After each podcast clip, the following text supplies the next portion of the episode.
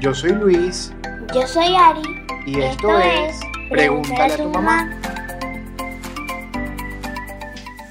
Este episodio llega como siempre, editado, mejorado, diseñado, controlado, adecuado, iluminado gracias a Carlos Mejía Design, nuestro diseñador gráfico. Y nuestras redes sociales que ahora tienen sentido, son orgánicas y con contenido creativo, fueron mejoradas por Ariel Benítez de AB Comunicación. Yo soy Luis Y esto es Pregunta a tu mamá. Comencemos. Bueno, este es el episodio número 9. Eh, ¿Ya? Ya. Yo. Hemos O sea, avanzado. Dos meses y una semana. Hemos avanzado, hemos sido constantes, gracias a Dios y gracias al apoyo de todos ustedes y bueno, de Carlos y de Nani, que han estado ahí siempre atentos a que mejoremos y que continuemos con nuestra línea productiva. Y vamos a hablar en esta oportunidad de una película que tiene casi 26 años o 27 años. No, Nació- salió en el 94. 98. En el 94 le salió la película. No voy a discutir contigo con respecto a la fecha. Aquí Entonces que- tiene 26 años. 26 años. Tiene 26 años. La película salió en el 94. Y es Los. Picapiedras. Bueno, esta película de 1994, producida. Tenías 6 años. No, tenía 4 años. Producida por Steven Spielberg, trae a la vida a nuestros personajes más icónicos de la, de la, caricatura o, del- o de nuestras comiquitas de la infancia, los Picapiedras, como ustedes ya todos saben. Los Picapiedras es una comiquita que muestra el día a día de una familia de clase media baja de Estados Unidos en los años 60, pero ambientada en la edad de piedra. Sí, está muy buena la película. La película la relanzaron, la relanzaron recientemente en Netflix y por eso es que nosotros volvimos a verla y por eso estamos hablando en esta oportunidad. En esta ocasión la película trata de principalmente de que a Pedro, que todo el mundo sabe lo que es, lo, quién es Pedro, porque estos son como cuatro eh, seis personajes principales que son Pedro, Vilma, Betty, Pablo, Bam Bam y Pebbles. Eh, Pedro y Vilma son esposos y tienen una niña que se llama Pebbles y Pablo y Betty tienen un niño que se llama Bam. Este último es adoptado. Pero bueno, trata toda la desaveniencia de que Pedro consigue un cargo eh, como ejecutivo junior en, la en su trabajo, tiene un ascenso y no es más que, una fa- que es un fraude, una estafa para hacerlo responsable legal de unos desfalcos millonarios que se van a hacer en la empresa. Pasan una serie de aventuras, como que, bueno, ¿y cómo, Pablo, eh, cómo Pedro obtiene esta, este alto puesto? Bueno, porque hacen un examen de aptitud, un examen, una prueba, eh, Y su amigo, y Pablo hace la prueba y a lo que está haciendo eso, que revisa las pruebas de, Pa- de Pedro, Pablo se da cuenta que es una estafa, que es horrible todo lo que está haciendo, eh, el examen de Pedro y decide intercambiarlos. ¿Por qué? Para devolverle el favor, porque Pedro le prestó el dinero para poder adoptar a Bam Bam. Porque a pesar de que esta película y esta serie es bastante antigua, toca estos temas de la adopción, del fraude, de la corrupción, entre otras cosas. Para muchas personas, por este ambiente, por este tema un poco más adulto, no consideran que la película es totalmente para niños, porque toca ciertos temas adultos. Pero, sin embargo, eh, es una comiquita, pues es un live action de una comiquita. Sí, me avisa porque en el periódico todo, no, todo es de piedra. Claro, porque es. Me de piedra. avisan los carros que es como un, uno de esos viejitos rojos, pero de piedra y van así. Claro. Se supone que como todo está ambientado en los 60, pero como si fuera la edad de piedra, todo se supone que está de piedra. Eh, ahí utilizan muchos animales y bueno, estos animales fueron traídos a la vida gracias a los mismos creadores de los Muppets eh, a través de, me- eh, de animatronics y marionetas gigantes como el doctor mm, eh, Lápiz Pluma, que es un pájaro que toma dictado de, lo que, de, los, de los memos y otras cosas más.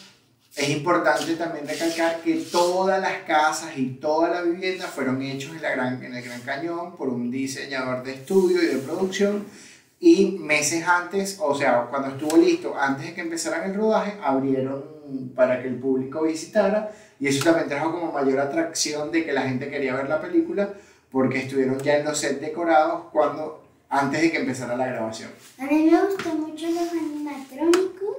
Ok. Y el car y, y el lavacarro, porque también, también de los pies, porque le lavan los pies porque van a Claro. Cuando los mm, cuando van a la gasolinera o a la playa, como dicen acá, la playa de, de- de nafta, eh, no le dan nafta porque los carros funcionan con tracción propia, porque los carros los mueven con sus piececitos. Entonces, sí, límpiame los pies, por favor. Claro, servicio completo, entonces ponen los dos piecitos y se los lavan y se los enjuagan. Me da mucha risa. Eh, también hay partes muy graciosas, como por ejemplo, eh, cuando hacen público la noticia del ascenso de Pedro, eh, envían periódicos y me da risa porque el chico va lanzando los periódicos y los atina contra la pared y los pop, los rompen porque son de piedra. Y cuando están hablando del ascenso de Pedro, pusieron una... Foto de la caricatura. O sea, hicieron como que si fuera la caricatura. La verdad que en, en cuanto a diseño de producción, la película es increíble el nivel de detalle que tiene en todo lo que hicieron para la película. De hecho, hacen el opening exacto como la comiquita. Y como cosa curiosa, todo este opening fue grabado de atrás para adelante, de adelante para atrás, y fue hecho en retroceso, de forma que es una grúa que lanza Pedro en el automóvil y si se dan cuenta en esa pequeña fracción de segundo el techo del automóvil está corto para que obviamente la grúa pudiera entrar y sacar a Pedro Picapiedra. Oh, no lo había notado.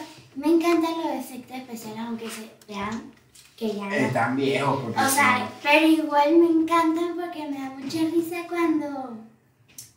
Cuando.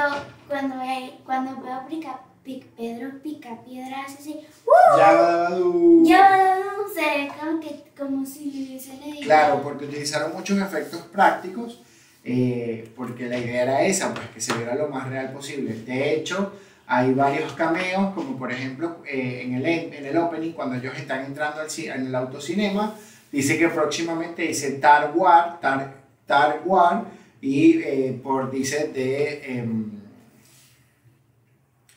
de George Lucas, próximamente como un guiño a la película de Star Wars, y hay McDonald's. Sí, Rock Donalds. McDonald's. De hecho, hubo mucha inversión de marketing eh, de McDonald's hacia esta película. Dieron muchísimos juguetes y todo lo demás. Y esta película también trajo, adicional como merchandising, muchos, mm, muchos eh, muñequitos de acción que eran bastante cómicos porque era el cuerpo de la comiquita con la cara del personaje de la action.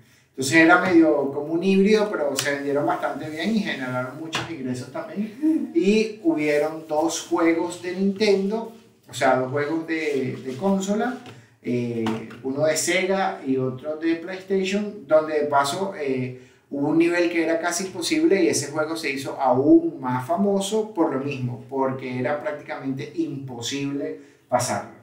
No, wow. A ver, Aranciati, ¿cuál fue la parte que más te gustó de la, de la película? Cuando dice ¡Yabadú! Y cuando llega el perro corriendo y lo lama. Ah, Dino, Dino, hay una parte que está hecha en CGI, pero hay una parte que es un animatronic completo, me imagino que grabar esas escenas fueron muy cómicas, sobre todo la parte del mamut también que fue increíble, Ay, sí. Ay, qué bueno que ya se te fue el resfriado. porque están lavando las verduras y la- la- el agua viene de la trompa de un mamut, y Betty le dice, qué bueno que se te pasó el resfriado, querida. Que De hecho, trajo bastante, otra de las cosas que trajo como mucha curiosidad eh, fue el, el- el- el casting porque eh, Betty era gordita.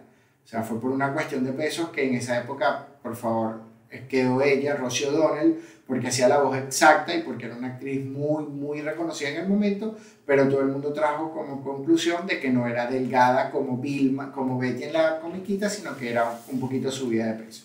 Pero verdad que eso desmeritó cualquier cosa porque la actuación de ella A mí me da risa cuando, cuando Pablo y Betty se van con Bam Bam y, y ¿cómo se llama la hija de Vilma y Pedro? Eh, Pebbles. Se está haciendo así.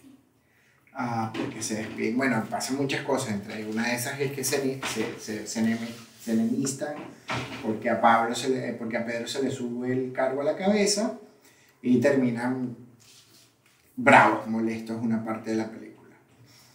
¿Qué otra cosa sí me parece increíble? Es que, es que hay tantos detalles en esta película que, que la hacen tan, gra- tan graciosa, tan gloriosa y tan memorable que Ah, cuando 26 Betty- años después cuando- sigamos hablando de ella. Cuando Betty agarra los huevos de un dinosaurio y, y llega a la, a la casa que hicieron porque ya no tenían su casa y, y, y el dinosaurio le grita. No, y cuando van a la nevera, la nevera es un cuarto totalmente frío y le van a hacer un huevo frito a, a Pablo, es un- a Pedro, es un huevo de dinosaurio y la caja es una cosa así. Los huevos son así enormes, de verdad que es muy, muy bueno. Em, ¿Qué otra cosa? Ay, la basura que es un cerdito feo. Ah, es un cerdo el que se come toda la basura y se tranca porque se come una, una cucharilla.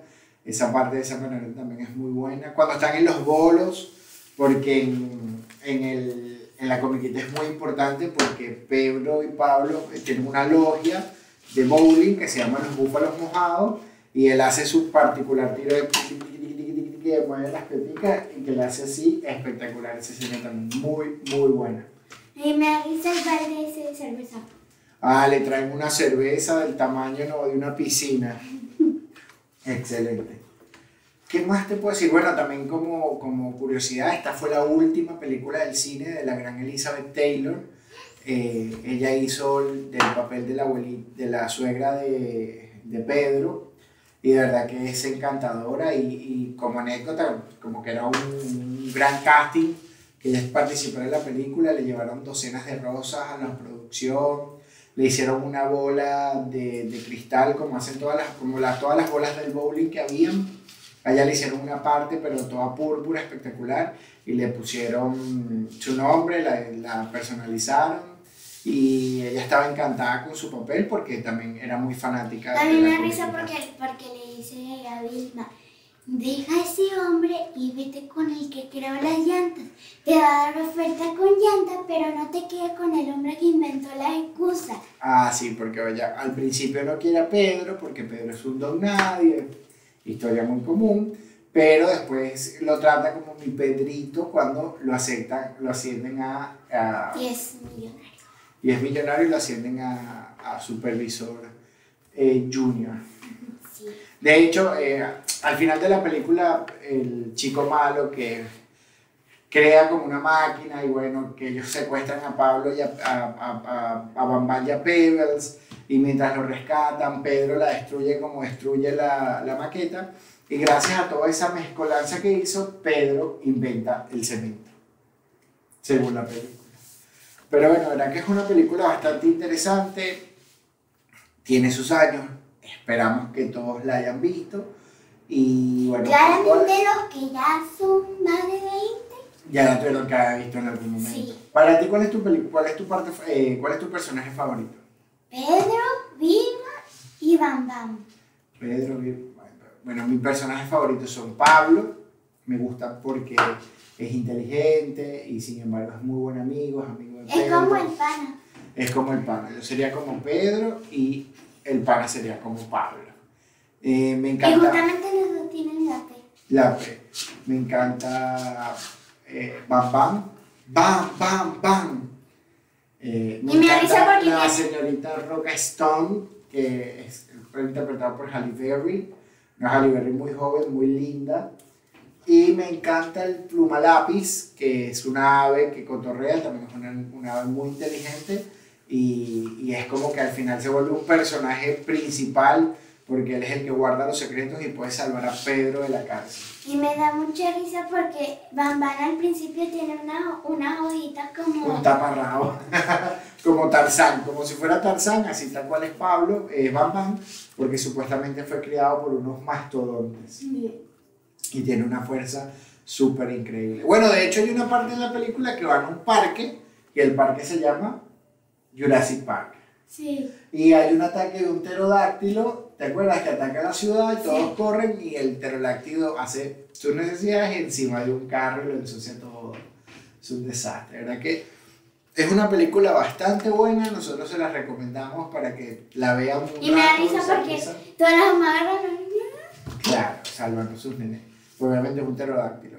Espero que les guste, por favor véanla, está en Netflix o debe estar en cualquier plataforma Sí. de películas en internet. Con Eh, los años que tienes exacto.